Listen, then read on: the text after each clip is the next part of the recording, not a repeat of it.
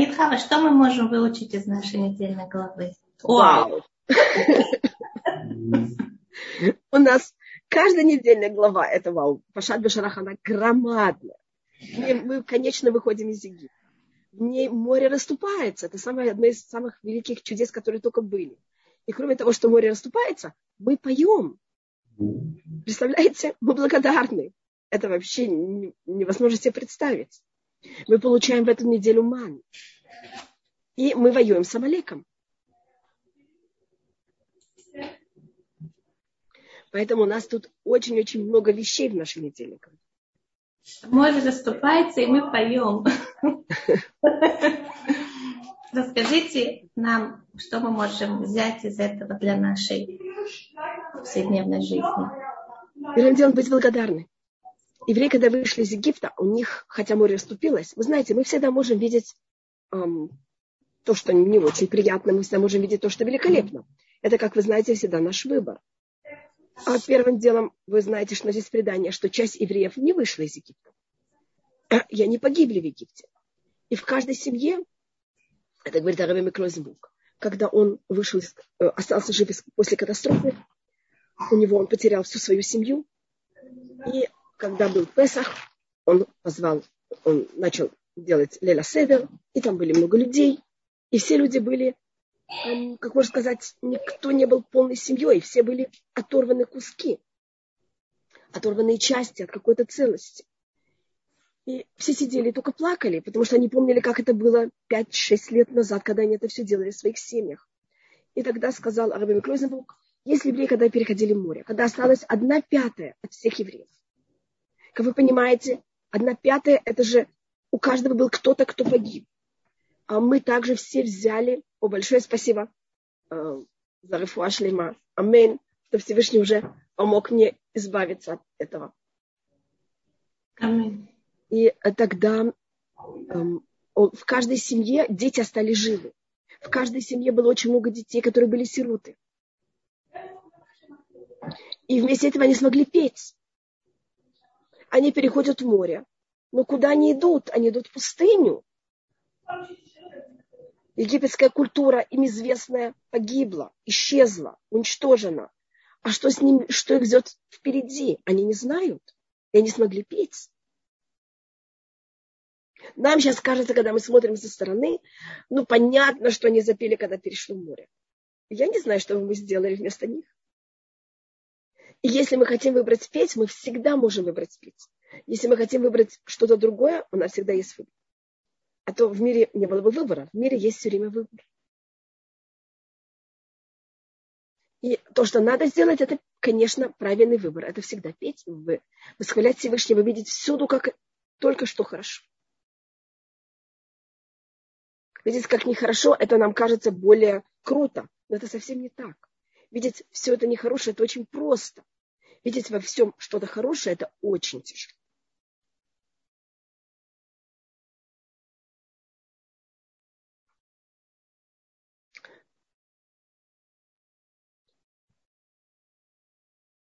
Ита, я вас не слышу. Я говорю, я сказала, что и тогда внутренний голос говорит, не будь такой наивной, не все так хорошо. И вы так сказали, типа, не слушай.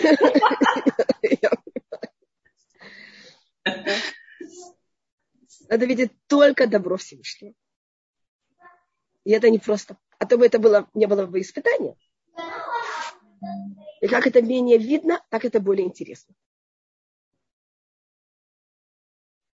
я видела, что, э, э, по-моему, Вальшемтов, если я не ошибаюсь, сказал, что каждый еврей в своей жизни проходит 42 перехода. Да. Да? 42 это, но это связано более с Пашат Масей. Это когда мы выезжали из Египта, мы пока дошли до Израиля, мы переехали 42 остановки. Mm-hmm. И это вот это понятие. А мы считаем Масаот, 42 это 6 помножить на 7, это понятие, вся физическая, все физическое понятие внутри нашего мира.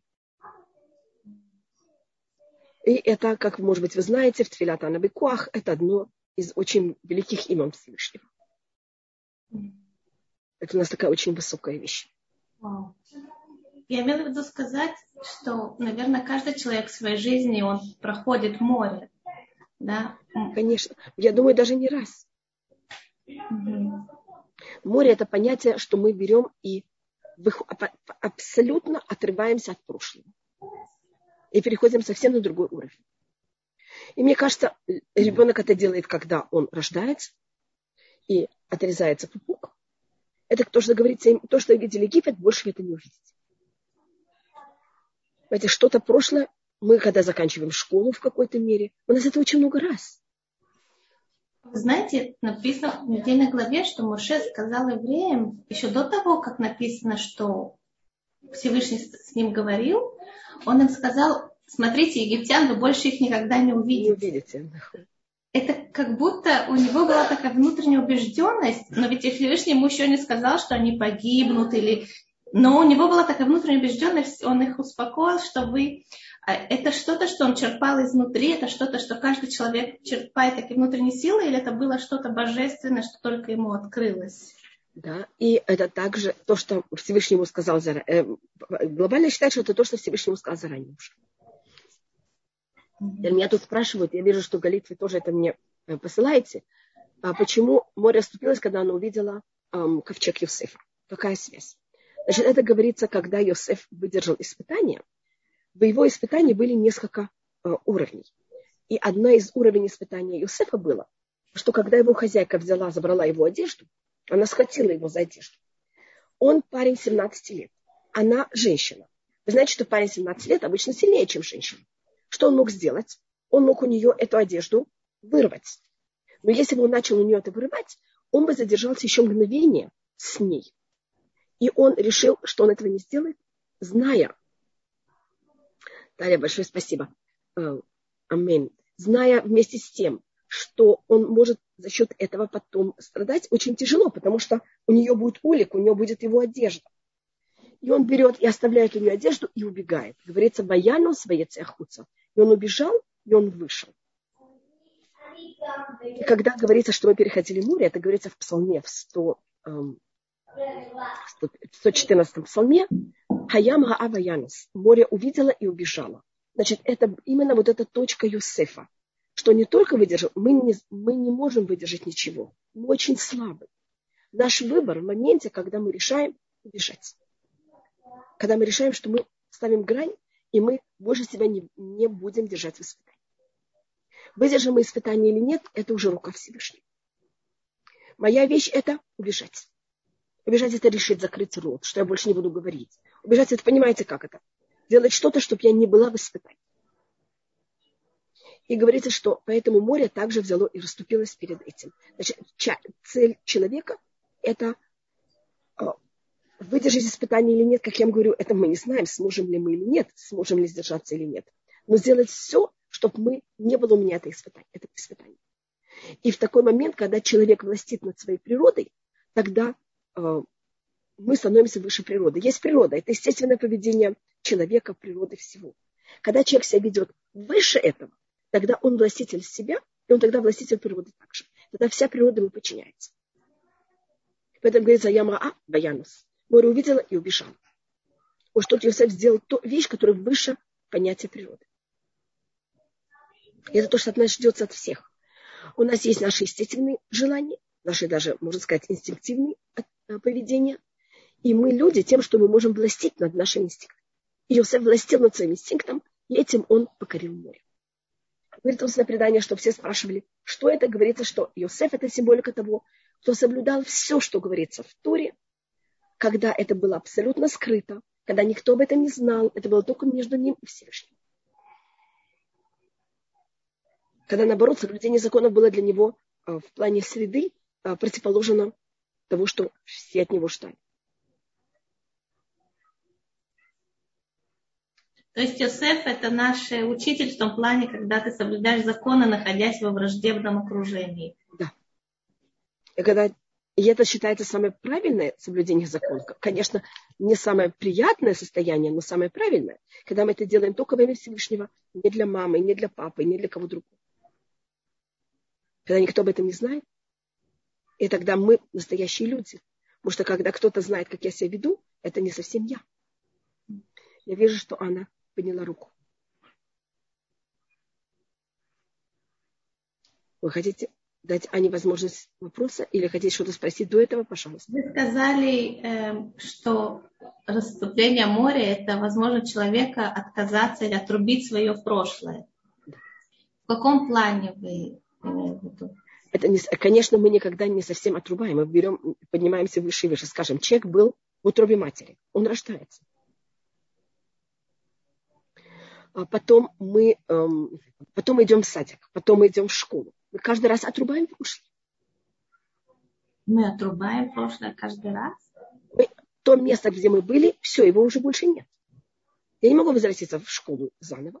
Но мы же что-то туда выучили, мы несем это. Когда евреи вышли из Египта, они взяли с собой очень много. Они взяли очень много богатства Египта. Но они в Египет больше никогда не возвращаются. Когда я говорю отрубить, это не значит не взять от того, что там было. Но мы должны уметь каждый раз менять наш статус, и это очень непросто. Когда мы выходим замуж, понятно, что мы берем очень много от прошлого, но мы сейчас все, мы не можем встретиться уже назад домой. Мы сейчас должны строить свою семью. И это мы делаем все время в нашей жизни. Толдот Бемет приходит очень много писем от людей, которым сложно отказаться. То есть они хотели бы умом отказаться, но как будто это прошлое, но бежит за ними и цепляется да. от них. Агува, большое спасибо. Э, да, и тогда люди не могут строить новое. Новое мы должны, когда мы, мы должны перейти на другой этап. Знаете, что я это называю отрубить? Я просто хотела это сказать, так как это говорится про выход евреев из Египта. Евреи выходят с богатством Египта. Они не кидают не оставляют там все. Им было сказано взять. Они потом, после того, как море расступается, они берут еще больше. Конечно, мы берем очень много из нашего прошлого. Но мы должны уметь брать и разорвать на каком-то уровне эти узлы, которые нас держат в прошлом, и переходить в другой уровень. И это так мы становимся взрослыми. И это, это непросто. И поэтому, когда мы это делаем, мы поем. Это нам помогает. То же самое, когда человек женится или выходит замуж. Понимаете, как это? Мы ему помогаем тем, что все как будто ликуют вокруг. То же самое, когда ребенок рождается. То же самое, когда ребенок идет первый раз из дома в школу. Мы из этого делаем что-то такое. Мы это празднуем. Но это очень тяжело ребенку. А если, скажем, человек, он понимает, что должен перейти Если на спасибо. Что вы говорите? Человек должен перейти на новый уровень. Ну, например, второй брак или что-то такое, да, и, и он чувствует... Или даже психологически внутри себя. Это не обязательно что-то такое наружнее, явное. Я говорю о очень наружных, явных вещей, но это может быть и внутри себя, что я понимаю, что все. Вот это старое поведение для меня уже не подходящее совсем. И тогда нужно ликовать. Да, надо уметь ликовать. Это больно. То есть надо вокруг себя танцевать, как бы. Да, да, точно. Это нам даст это силу взять это сделать. Да.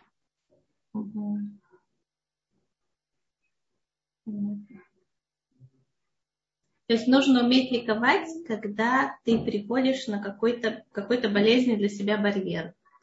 И да. тем самым это дает силы не скатиться назад, а действительно да. продолжать вперед. И это нас подталкивает вперед, это ликование. Как и пламя, которое вырывается из ракеты, да. но толкает ракету вперед. Да, ну, точно. А, то есть нужно, нам очень тяжело. Нужно немножко огня там. Огня, да. А как помочь себе это принять? Потому что сложно радоваться, особенно если пришли. Прошлые этапы были болезненными. В жизни, извините, что я вам говорю заранее, в жизни все непросто. Войти в море евреям было очень непросто. Выйти из моря евреям было очень непросто. Все непросто. И мы должны понимать, что а, это не просто, оно нам важно, оно нас укрепляет. Я не ищу сложности. Я хочу, чтобы моя жизнь была как можно более приятная. Я себе стараюсь сделать как можно больше приятно в жизни. Но не надо бояться боли. Надо иметь какую-то силу в себе и принимать, что в жизни, да, будет боль, принимать, что это естественно. Человек живой, он, он, ему любая вещь причиняет боль. Это показывает, что вы чувствительны. Это показывает, что у вас есть ощущение. Это показывает, что вы живой. Но вместе с тем мы э, должны уметь радоваться. И надо уметь себе давать что-то, чтобы нас, можно даже сказать, компенсировало как-то и давало нам удовольствие. Это очень важно. И каждый человек должен знать, что ему дает очень большое удовольствие, и давать это себе. Без этого мы не можем жить. То есть уметь внутри себя совмещать два противоположных чувства. И боль от того, что было, и боль расставания, какого-то преодоления, и тем не менее уметь петь, то есть радоваться возможности, что мы это делаем. Конечно. Э, и вот то, что вы спросили, Эстер, скажем, мой папа, он, э, то, что ему давало силу, то, что ему очень нравилось, это природа.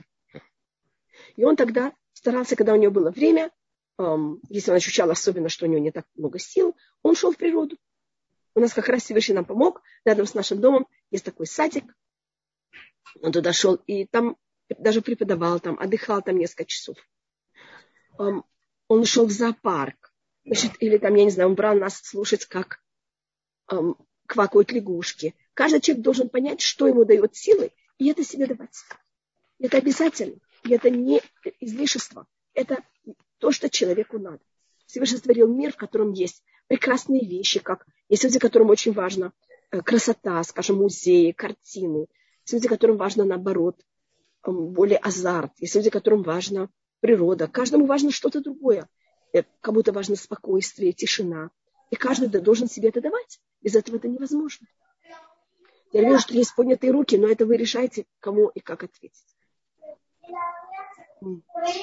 Э, сейчас я смотрю. Э, Анна, пожалуйста, у вас есть возможность задать вопрос. А, большое спасибо. Доброе утро. И у меня вопрос такой по поводу Иосифа, что он является, Иосиф Гацадик, он является для нас примером, как вести себя э, во враждебном окружении. А да. почему тогда, когда мы говорим э, в шаббат э, браху для детей, мы говорим Касимха, Каифраим, Векаминаше, и не, не говорим как Йосеф? А, то есть почему тогда в данном случае мы не вспоминаем Йосефа, потому что казалось бы, что именно он должен для нас служить примером? Потому что есть все вместе, конечно, но вы замечаете, что Ефраим и Манаше это сыновья Йосефа. Но Менаше и Ефраим, они в какой-то мере еще чем-то, более чем Юсеф. Видите, что я так говорю э, в какой-то мере, именно в том, что он смог не только сам остаться. Есть люди, которые в состоянии сами остаться очень хорошими в враждебном, эм, враждебной среде и выдерживают все испытания. Но они это не в состоянии дать следующему поколению. Иосиф не только смог это сделать сам собой, он это мог взять и передать следующему поколению его дети Ефраим и Менаше, которые выросли только с Юсефом в Египте, в очень враждебной среде, они стали на таком же уровне, как Рувен и Шимон, которые росли вместе с Яковом со всей их расширенной семьей. Это понятная разница. Я, скажем, в России знала людей, которые сами продолжали соблюдать все законы, но они смогли это передать следующему поколению. Я ни, ни в коем случае не привожу претензии, я просто говорю только как факт. А, правильно, но тогда тем более мы должны вспоминать Юсефа, а не Минахима и не, не наши Ефраим. Да, но это понятие того, что он смог не только сам сделать, а также его, его потом. Да. Потому что если мы только бы говорили про Юсефа, так это бы не показало, что мы говорим о поколении дальше. А Ефраим и Менаше показывает, Ефраим и Менаше, их не заслуга, это, конечно, заслуга Юсефа. Но это показывает не только о Юсефе, а только, что он смог еще это передать следующему поколению это понятно немножко разница между Иосифом и Ефраимом и Менаше. Иосиф это он сам, а Ефраим и Менаше это его потомство. Но еврейский да, народ но... не только мы должны сами быть праведники, мы должны уметь это передать следующему поколению. В чем было вот это его умение Иосифа, что он смог это передать своим детям во враждебном окружении? Я, я только могу сказать как данное, что это то, что он смог. Это его Хорошо, особенность. Спасибо. Не-не, пожалуйста, пожалуйста. Меня спрашивают, если кто-то порезал палец. Значит, та кровь, которая уже вышла из пальца, ее запрещено лакать, потому что это кровь. А та кровь, которая еще внутри, об этом есть спор. Но то, что, то, что вышло из э, раны, это запрещено брать. Потому что это кровь. Мы не имеем права э, пить кровь. Это Екатерине.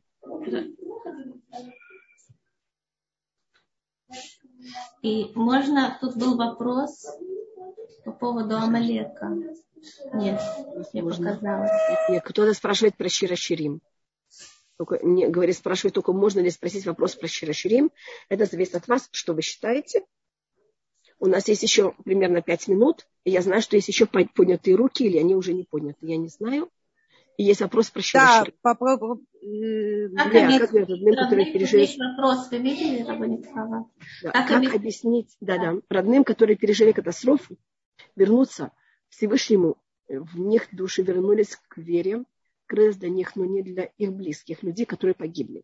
Это, как бы знаем, оттолкнуло их от веры. Значит, я рассматриваю людей катастрофы как очень верующих людей. Значит, вы можете каждый раз рассматривать каждую вещь с разных сторон. Я не могу сердиться на кого-то, кого нет. Если я сержусь на кого-то, значит, я с ним в очень близких отношениях. Я не сержусь на кого-то, с кем у меня нет отношений. То, что они, а, вот это их отношение, показывает очень глубокую связь с Всевышним. И они на него как будто обиделись. Я же не могу обижаться на кого-то, кого нет. Я думаю, что если мы на них будем так смотреть, им будет намного легче. Я могу сказать о отце моего мужа. Он родился в Ирландии в 1940 году.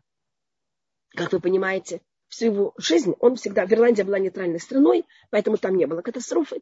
И всю свою жизнь он всегда встречался с людьми, которые пережили катастрофу.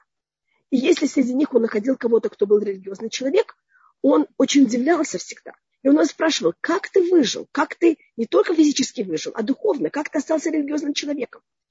И то, что отец моего мужа мне говорил, что почти все ему говорили, что это было настолько нелогично, и настолько ужасно, что это было видно явно, что это рука Всевышнего.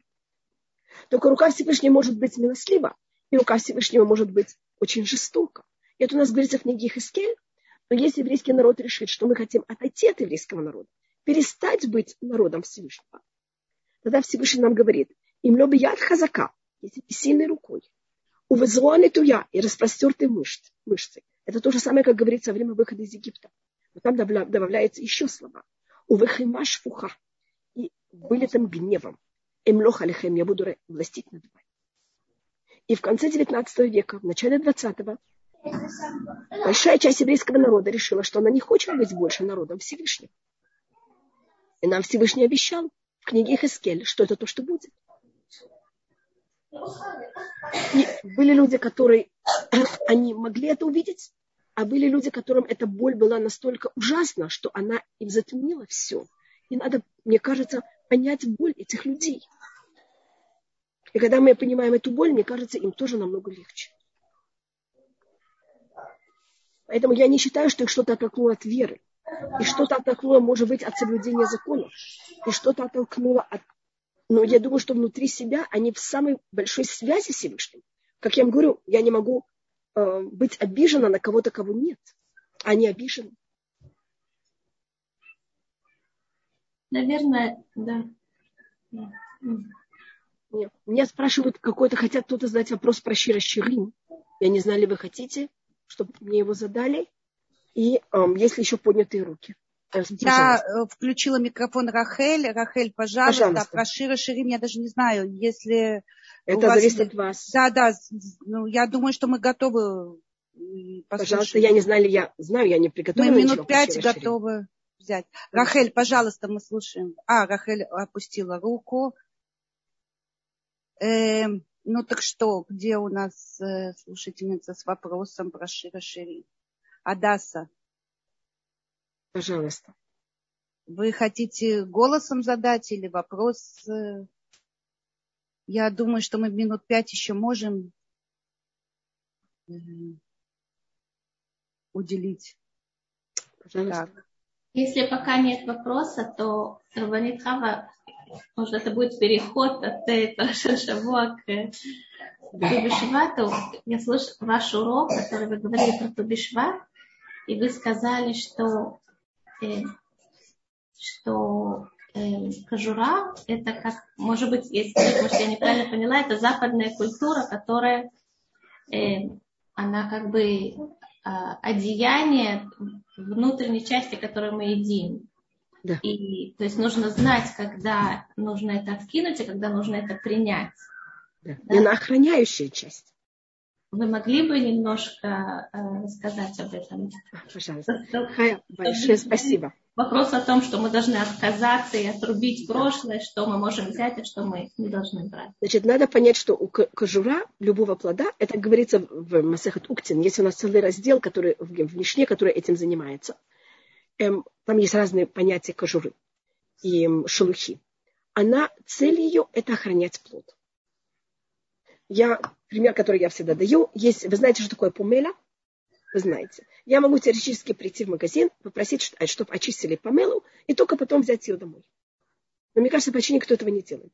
И все берут этот мусор, громадная такая очень э, толстая кашу, которую мы берем ее домой, потом надо это чистить, потом это выкидываем. Зачем? Но если мы возьмем э, помелю без кожуры, она у нас очень быстро испортится. Значит, кожура – это очень важная часть. Она охраняет. Она, скажем, если мы берем орех, и он упадет даже в мусор. Можно его потом вытащить из мусора, если он был, конечно, еще в скорлупе. Очистить мы это можем есть. Если, скажем, эм, я беру пример эм, малина или клубника упали в мусор, а ей невозможно пользоваться, потому что у них нет кожуры, они не защищены. Меня спрашивают, можно ли за границей есть сухофрукты. Я думаю, что да, только надо проверить, чтобы у них не были жучки и тараканчики. Ага. Эм. Это, да, пожалуйста. Такое, то, что я хотела сказать, это у нас в жизни Всевышний сотворил мир, что в мире есть очень много кожуры, которые как будто бы мне не нужно для того, чтобы функционировать. Но если я решу лишить свою жизнь от всей кожуры, я засохну. Мне нужно удовольствие, мне нужна красивая еда, вкусная еда. Мне нужно красиво и хорошо одеваться. Мне нужно, чтобы вокруг меня была красота. Мне нужно отдых. Я не могу без этого.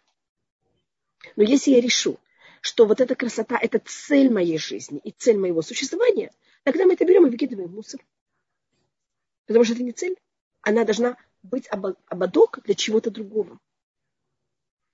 Есть какая-то очень глубокая цель, и мы, конечно, нуждаемся, чтобы вокруг нее было что-то, что ее охраняет. И это, конечно, очень непростая вещь. Скажем, любой женщине надо отдохнуть. А, но она может превратить отдых в цель своей жизни. И вот все уже пошли спать, муж заснул, дети пошли спать, сейчас мое время. И тогда я в ощущении, что муж и дети только мне мешают. А я могу это рассматривать наоборот, что я беру это время для того, чтобы потом быть хорошей женой и прекрасной матерью. И иметь также какое-то свое личное время. И это громадная разница. Тут мы превратили шелуху в центр, а тут, наоборот, мы шелухой пользуемся для того, чтобы хорошо функционировать. И правильно функционировать. И мы не можем функционировать без. Люди, которые решат вот эту всю, все удовольствия вычеркнуть в своей жизни, они не смогут через какое-то время функционировать.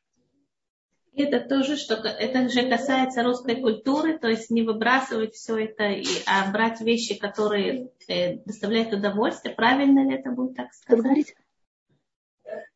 То, что касается, мы вышли из э, русской культуры, из мировой культуры, да, и мы перешли море, как бы мы пришли к еврейству, да. Что, что нужно отрубать, а что считать нет, это, это шлуха, которой я хочу пользоваться. Да. Значит, одна, может быть, снова, может быть, я не права, но в западной культуре есть какое-то ощущение, что я делаю правильный поступок только если я страдаю. Без страданий это нехорошо. У нас такого нет. Почему надо страдать? Можно, чтобы все было очень хорошо без страданий. Если есть страдания, я тоже их принимаю. Но я к ним не стремлюсь. Я не освещаю страдания. Я освещаю цель. И к цели бывает и страдания. Я их не ищу, и мне не нужны. Мне кажется, есть несколько проблем в западной культуре, которые мы все в ней выросли. Но это я беру только одну из нее. Потому что почему-то все ищут быть мучеником. Вот если я мученик, так я тогда великолепный. Мы такого не считаем. Моя святость пропорциональна мученичеству. Но это из христианства, да? Да. У нас такого в иудаизме нет вообще. В иудаизме это наоборот, чем ты более рад чем ты можешь видеть более всюду милость Всевышнего. И петь, и восхвалять, и видеть только все хорошее. А какие еще, интересно, есть вещи, которые мы даже не подозреваем, что мы несем их в себе, и это часть общей мировой культуры? Эм, я думаю, вот это понятие, эм, то, что я сейчас пробовала разрушить, я не знаю, ли это было понятно, это понятие того, что искусство должно быть во имя искусства. Мы так не считаем. В иудаизме искусство должно быть во имя какой-то цели, а не само по себе. Красота сама по себе не спасет мир. Не вообще. Нам, для, мы не, не видим никакого, никакой цели. У нее нет для этого инструментов. Да, вообще. Значит, видите, у нас есть некоторые... Мы, мы очень уважаем красоту, когда она что-то сопровождает, но не самостоятельно. Красота, красота украшает мир, но не спасает его. Нет, вообще никак. А что спасает мир? На что красота может быть одета? Это это исполнение закона Всевышнего. Это люди, жизнь людей, доброта. А меня тут Адаса спрашивает, а Шира Ширим 13 можно рассказать о смысле? Я только не понимаю, что такое D13, 14. Um, да, красота Тора спасает мир нахуй. А, но и в Торе тоже, если это мы правильно, любой вещи надо правильно уметь пользоваться. У нас есть в Торе тоже уровни, которые они неправильные. Знаете, что я так говорю? Это есть Магалет Панибатуа Шелюка Аляха.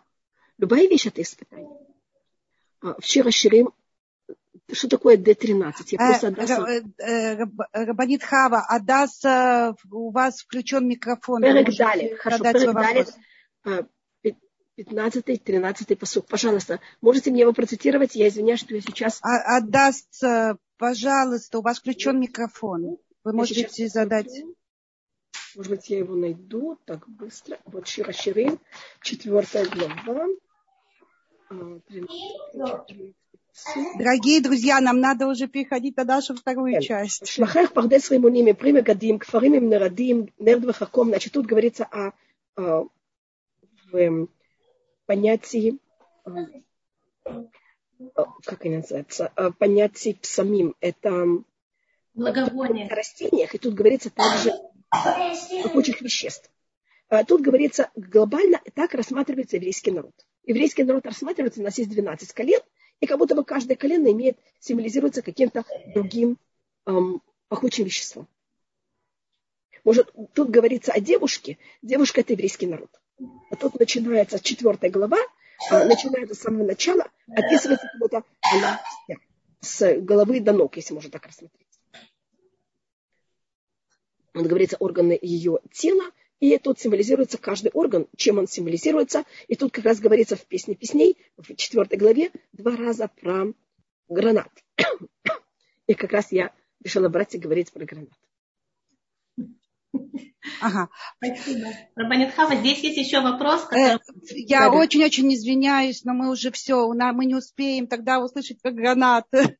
Хорошо. Вот, мы уже перебрали совсем-совсем руку. Таня, извините, пожалуйста. Все, запоминаем все вопросы, держим до следующего эфира. Следующий эфир у нас будет целый час э, Рабанит Хава с нами. А сейчас, Рабанит Хавы, мы не прощаемся.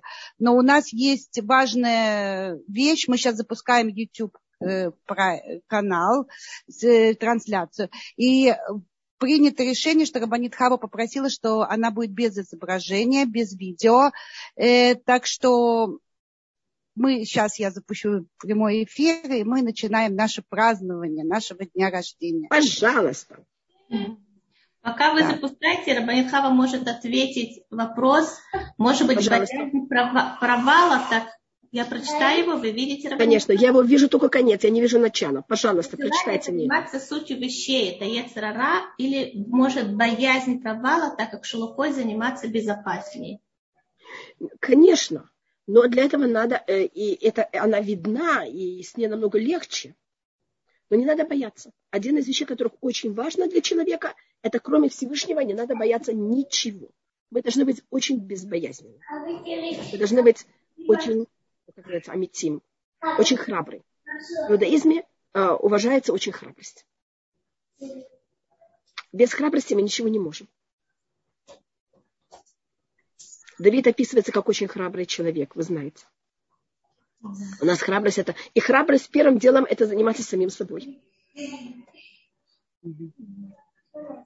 И первый наш, наш первый отец Авраам, первый его поступок, которых мы видим совершенно явно, который он делает, не как исполнение желания Всевышнего, а именно как он лично, это он идет воевать. Он воюет четырьмя царями, которые до этого покорили почти весь мир. Значит, и этим Авраам нам берет и протаптывает путь, ничего никогда не бояться.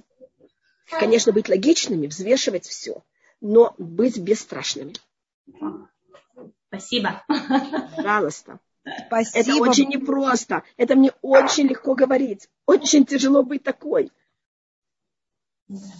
Спасибо Я большое. Понимаю. И, и, очень Пожалуйста. тяжело оторваться, потому что действительно бесценная информация, которую вы нам даете по Парашат Шаво, и обсуждения, и то, куда мы заходим в этих разговорах. И мне очень жаль все это прерывать. Но, мы не прерываем, мы плавно переходим мы, мы плавно вот, мы переходим к гранату. Я две, два слова для тех, кто только сейчас подключился, и тех, кто сейчас слушает записи, рассказываю, что у нас здесь происходит. Нашему утреннему проекту в гостях у Иты Минкин исполни, исполнился сегодня год. И мы год... Базальто! Да, спасибо. Базальто всем нам. Мы безумно рады, что наш проект удался, и вернувшись назад, это можно сказать уже точно. Мы можем с гордостью сказать, что мы достойный плод на дереве Толдот.ру. И просьба от, от нашей организации Толдот.ру ответить на вопросы, анкету я здесь в чате привела. Пожалуйста, зайдите по ссылочке и ответьте на эти вопросы. Это очень-очень нам поможет. И также мы всегда просим обратную связь с вами, чтобы мы знали, что нам удалось, что не удалось, какие темы вы от нас ждете и так далее. Но и у нас уже очень осталось мало времени, поэтому мы сразу переходим к Рабанит Хави. И э, еще полминутки, э, мы попросили каждую нашу гостью, а у нас сегодня будет семь, э, рассказать про один из видов э, плодов Израиля. Это наш праздничный стол сегодня. Вот так вот мы празднуем наш день, наш день рождения. Рабанит Хава, гранат. Да, я выбрала гранат. Он самый последний из всех Зайчемен. Ой, извините, а у нас один, первый. А у нас первый. Да, он, он не самый последний, но он один из. Он совершенно не один из первых. И какая его символика граната? Видите, он, он в песне песни упоминается, он упоминается. Он, так как когда был построен храм, э, были два столба при входе в храм, и на каждом из, из этих столбов было 4, э, вместе взяты, было 400 миниатюрных гранат, которые они в какой-то мере были украшением вершины эм, этих двух столбов. И что символизирует в иудаизме гранат? Первым делом гранат, он плод, который символизирует человек с короной. Вы видите форму граната себе представляете? Это понятие царства. И у нас есть разные, то, что мы сегодня говорили про шелух, о, о шелухе, у нас есть разные плоды. У нас есть плоды, у которых нет шелухи вообще. Это, скажем, инжир, который кто-то другой будет говорить о нем. Инжир можно есть его всего. Но так как инжир можно есть всего, обычно его кто-то эм, ел, кто-то попробовал до нас. И поэтому есть инжир обычно очень сложно. Поэтому видите, что происходит, когда нет оболочки. Есть другое понятие. Есть у нас, скажем, финик. Он очень сладкий, но у финика нет запаха. И у финика есть косточка, которая несъедобна. А, есть у нас плоды, у которых есть кожура, которая несъедобна. А инжир, он, э, извините, значит, инжир и гранат, они считаются противоположностью. Инжир, он а, съедобен полностью, а гранат что-то наоборот. Первым делом у него есть кожура, которая его защищает. Поэтому очень часто гранат, намного чаще мы можем есть гранат, чем инжир. И он намного, намного чаще без э, жучков и тараканчиков. Но у него добавочно, не как в финике или как в как, зайд, это как в маслине, в котором есть одна косточка отдельная. Вы ее вынимаете, все остальное можете есть. Гранат намного более интересный. Первым делом там есть всякие перепоночки. Кроме перепоночек, там есть также пленочки. Перепоночки, пленочки. Там есть также эм, вот эта кожура. И каждое зернышко внутри есть еще косточка. Значит, он то, что символизирует, если можно так сказать, плод и мусор перемешанный. Значит, есть мусор вокруг, И есть мусор еще внутри и перемешан полностью. Скажем, когда мы рассматриваем про виноград, у него тоже есть какая-то пленочка, которая охраняет каждую виноградинку. Она достаточно маленькая, даже можно ее есть. И бывает есть косточки, но это не настолько перемешано, как в гранате. Гранат – это плод, в котором больше всего, мне кажется, чем какой-то любой другой плод, когда еда и мусор перемешаны. И поэтому у нас, и вы знаете, что в гранате есть, так считается, 613 зернышек. Я, может быть, рассказывала об этом, что когда я была маленькая, я брала, мне брат, он меня попросил взять и посчитать гранаты. Он мне взял один большой гранат, один маленький гранат, и я их посчитала, сколько там было зернышек. Ни в одном не было 613. В одном было больше, в другом было меньше. Но символически, может быть, это был сорт не израильский, может быть, в израильском да 613. Я не пробовала. Но в Ташкенте это было явно не 613. И, а, значит, с одной стороны, там есть много зерен. Там есть вот это понятие мицвод, но они все отдельные, они разбросаны, они с очень много мусора. И это а, понятие того, эм, э, он, э, гранат нас символизирует люди, которые не очень хорошие.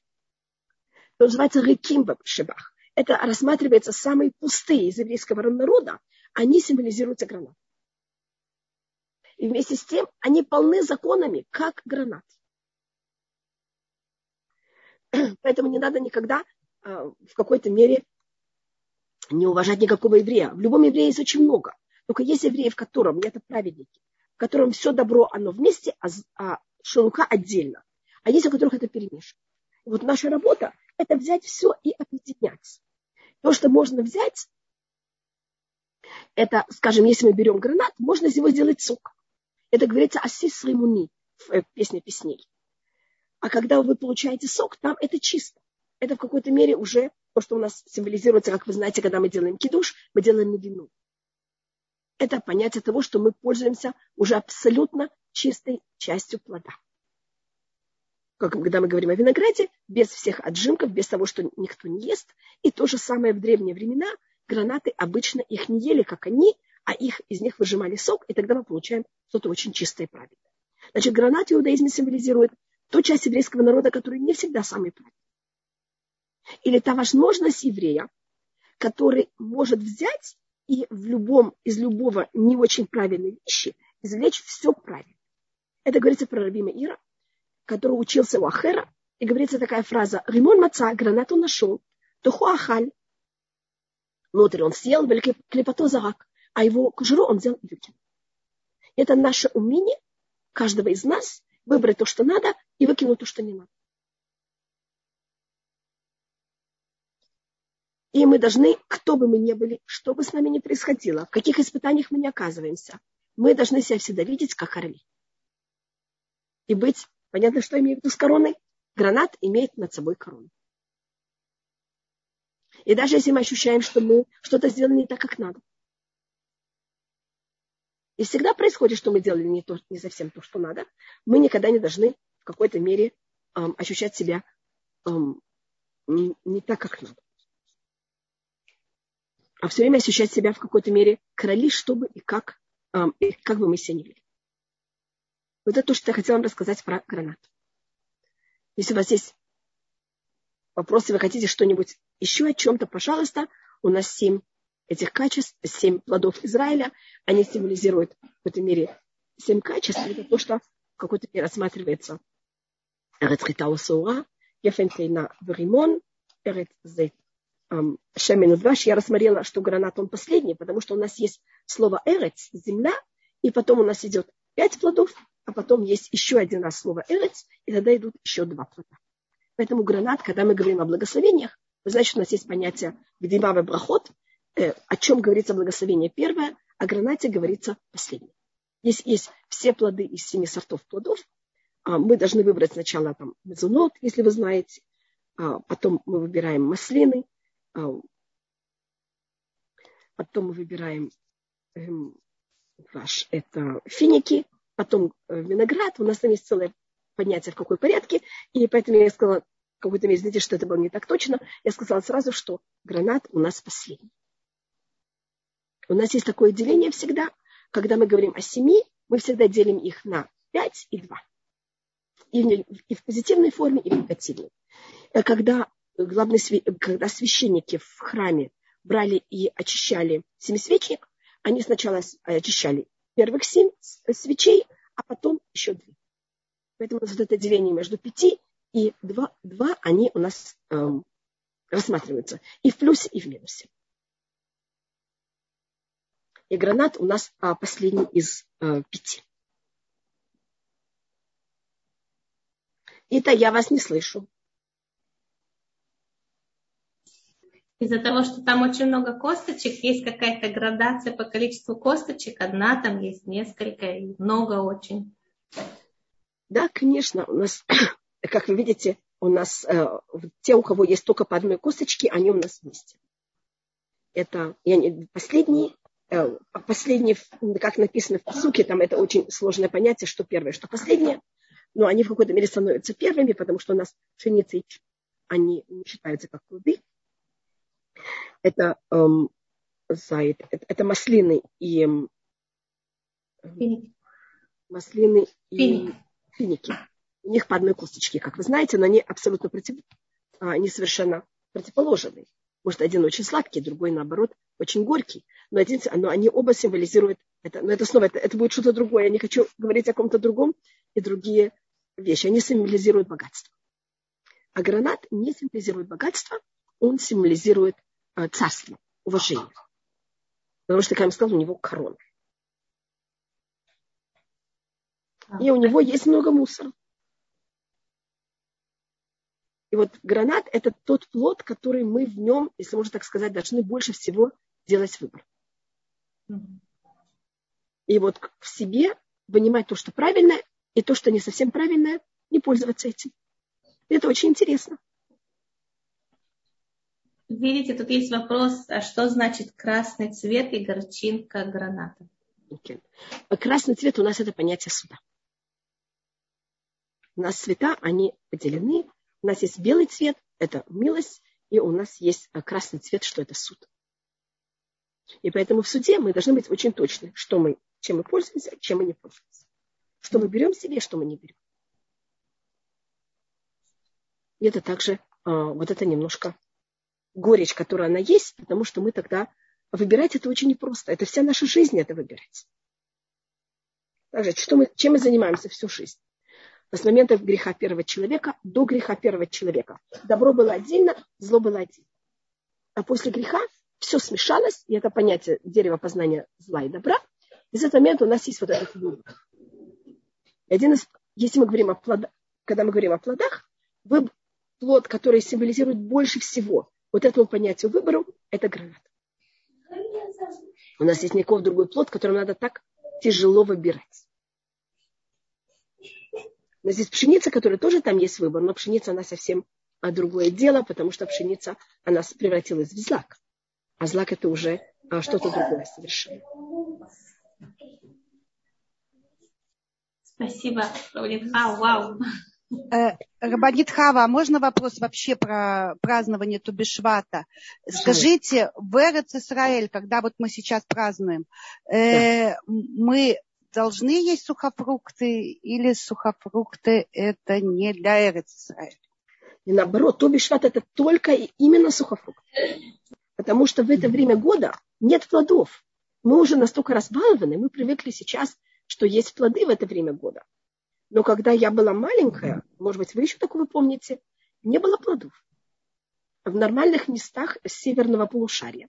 В такое время года нет, особенно чем мы севернее поднимаемся, нет плодов в это время года. Плоды да. поспевают.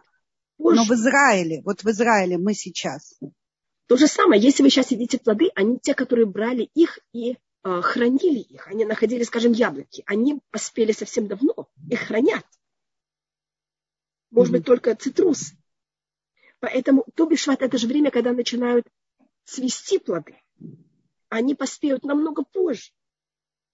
Поэтому это время именно, когда мы едим сухофрукты. Значит, то, что сухофрукты, это понятие того, что сохранилось с прошлого года. А есть что-то обязательное, что надо вот в Тубишват э, поесть? Ничего или... нет обязательно. Тубишват глобально это был, э, извините, вчера видела свежий инжир, да, Если так просто говорится. Но сейчас можно вот на все найти свежее, по-моему. Да, Баруха Шем. Видите, это у нас в Израиле сейчас. Значит, а, эм, извините, можете повторить? Я просто посмотрела и... Э, если что-то обязательное, что нет, надо... Нет, Тобишват, значит, Тобишват до 16 века вообще не был праздник. Тобишват до 16 века это был э, день в календаре, как э, какая-то грань в календаре что если до этого времени что-то происходит, это считается прошлого года, происходит после этой даты, относится уже к следующему году. Понимаете, как грань в календаре? И вообще не считался праздник, кроме, может быть, каких-то очень выдающихся людей, которые занимались там скрытыми уровнями. В XVI веке в Цфате, когда жил Ария Кадош, а, они это сделали немножко более популярно. И это на базе того, что говорится в книге Дворим, Пашат Шуфтим, Киадам Эц Хасады. В Торе говорится, там посуд говорит о том, что человек это дерево, дерево это человек, что ты должен там с ним воевать, как будто не воюй с деревом. Не срубай деревья. А каббалисты прочитали этот посук не как вопросительно-восклицательный знак, а как предложение с точкой. Человек – это дерево. И тогда, если Тубишват – это начало года для деревьев или для дерева, они тогда рассмотрели, что это начало года также для людей. Но это абсолютно ничего не обязательно на уровне, на простом уровне вообще никак. Это только на каббалистическом уровне. И если бы мы бы жили до 16 века, мы бы почти никто об этом даже никак не замечал этого. Но если мы говорим на более каббалистическом уровне, если мы начинаем год в Сукот, вы знаете, в Рошашина начинался год, мы сейчас как раз прошли 4 месяца от начала года. Мы прошли треть года. И у нас считается, что рост человека, мы, у нас же все параллельно. У нас есть время, человек и место. И если мы рассматриваем о, о человеке параллельно времени, тогда Роша это голова, а то Бишват – это примерно сердце. Потому что сердце находится примерно в треть э, роста человека. И тогда Тубишват – это очень важная дата. Еще одна вещь, которую Тубишват, она символизирует, это тоже вот это понятие зарождения, это начало, это когда еще ничего нет, это только все в теории. Вы знаете, что у нас говорится, что 40 дней до рождения каждого человека решается, кто будет его жена или кто будет ее муж, где они будут жить. Вы слышали такую вещь. Арбаим йом лифней тиратавлад. 40 дней до зачатия эм, ребенка. Выходит голос и говорит уже, что с ним будет. Если мы рассматривали, что мы, мир был сотворен первого Ниссана, а э, первый Ниссан это был шестой день сотворения. Если вы отчитываете пять дней до этого, мир начал быть сотворен 25-го Адара. А 25-го Адара, вернее, от Туби Шват, от 15 дня Швата до 25 дня Адара ровно 40 дней. Поэтому сейчас как будто решается, что будет с нами в течение всего времени.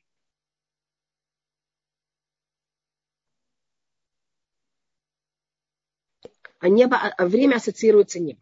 Потому что у нас то, что нам дает время, это э, солнце, луна, звезды. У нас месяца идут по луне, а год идет по солнцу.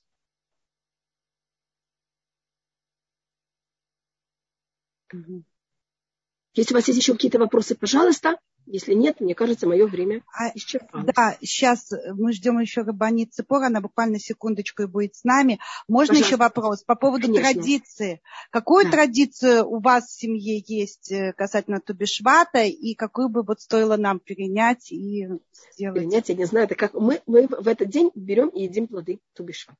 Вернее, то, что считается плоды этого, а, которые принято есть. Значит, мы едим вот семь сортов, вернее, пять сортов плодов. Там не виноград, а мы именно едим изюм, понимаете, высохший гранат мы едим как гранат. Другие плоды мы едим их более уже сушеными или маслины, так они будут, эм, я не знаю, как называется, маринованные. Э, спрашивают, можно фрукты, которые остаются после тубишват, кушать? Конечно, пожалуйста, как вы только хотите. И а, мы еще только зависит, если я нахожу, я не знаю, что будет в этом году, насколько я буду искать, понимаете, ходить, зависит от моего состояния. Я еще ищу обычно харувим. Харувим – это рожковое дерево. но это тоже проблема, если вообще это дерево в... Эм, и ятрок тоже. Я тоже добавляю трог. Большое спасибо. И я так... Э, сушеный трог. И я также добавляю эм, халувим только в случае, если я их нахожу, что они такие чистые. И это в последние годы очень сложно. В последние годы я, а бывает, просто их нахожу на улице, кладу на стол, и мы их даже не едим. А можно заменить сиропом? Пожалуйста, да, конечно. Так, чисто символически. Да. И тогда у нас оказывается семь сортов.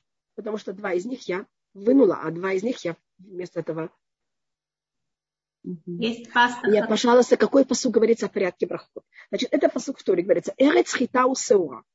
Эрец пшеница и ячмень. Гефен тейна римон. Виноград, эм, инжир и гранат. Эрец зайчемену дваш. А страна маслин э, и дваш, это имеется в виду фиников. И то слово, которое ближе находится к слову «эрец», мы о нем говорим благословение раньше. Поэтому сначала говорим благословение Амазунот, то, что называется, или там, каша, это все, что связано с пшеницей и ячменью. А когда мы переходим к плодам, у нас сначала, эм, значит, если я говорю это уже по порядку, это эм, зайд, это маслины, а потом эм, дваш, это финики, маслины, финики, гранат, инжир, извините, виноград, извините, что я сказала, значит, э, маслины, финики, виноград, и инжир и гранат. Это порядок, какой мы говорим. Если, конечно, вы хотите есть все из них, тогда это то, что выбираете. И у нас принято еще один плод. Это эм, шакед, шакед. Это шакед, эм, это миндаль. Какой перек и книги Дворим? Пожалуйста, одну минуту. Это мне просто возьмет одну минуту просмотреть. Это 20... Одну секунду.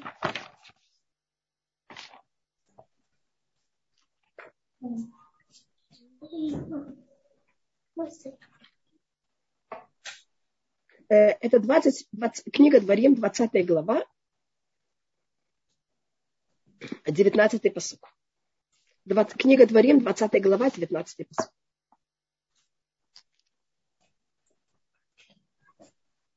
Пожалуйста. Если есть еще какой-нибудь вопрос, пожалуйста. Банит Хава, огромное спасибо. Мы просто не смеем вас больше задерживать. И Пожалуйста. хочется вас не отпускать, но что делать? Вот, но, но хорошие новости. Встречаемся, во-первых, ровно через неделю, как всегда, в 10 утра без Раташем, ровно э, на нашем эфире. А также напоминаем, что каждое воскресенье в 7, ой, в 6 вечера по Израилю э, постоянный урок Рабанит Хавы. И в этот раз вы будете про Тубишват как раз и говорить, да? Да, Это конечно. Накануне. накануне. Так что разговор да. с Рабанит Хавой продолжится в воскресенье. Да. Вот, Рабанит Хава, Шаббат Шалом. Шаббат Огромное шалом. спасибо. Нет. И я думаю, что я выражу мнение всех, что вам просто отдельное спасибо за все-все-все наши эфиры и за наш проект, потому что без вас его бы не было. И вы такая, вот просто это утро с вами, в четверг, и это просто такое, знаете, вот когда мы будни отделяем от праздника, от, просто вы вот на границе. Знаете. Большое спасибо, Галите, большое спасибо, Ита, потому что, вы знаете, я ничего не умею организовать. И также, когда говорите, мне очень надо много помощи. Я вам очень-очень благодарна. Спасибо вам. Вы знаете, Рабанит Хава, я чувствую, что этот год, который прошел в беседах с вами, он очень много изменил. Я чувствую, что сегодня я уже не тот человек, который была год назад, и очень часто ваше влияние, оно не только слова, да, но и общение с вами, оно буквально осветляет и облагораживает. И очень часто я слышу как бы ваше присутствие в течение других дней недели. Очень вам благодарна. Спасибо. Это большое, громадное, громадное всем спасибо. Я очень благодарна. Большое спасибо, что у всех был очень хороший год. У нас сейчас начинается Новый год чтобы все было по у всех. И всем большое-большое-большое спасибо. Большое спасибо всем. Извините за мой голос ворона. Рифуа шлема. Пример стойкости, как уже написали вам. Спасибо, спасибо всем. Большое-большое спасибо. Спасибо. До свидания. Бацлаха Шавуато, Шаббат Шалом и Шана До свидания. Спасибо всем за Рафуа Шлема. Аминь.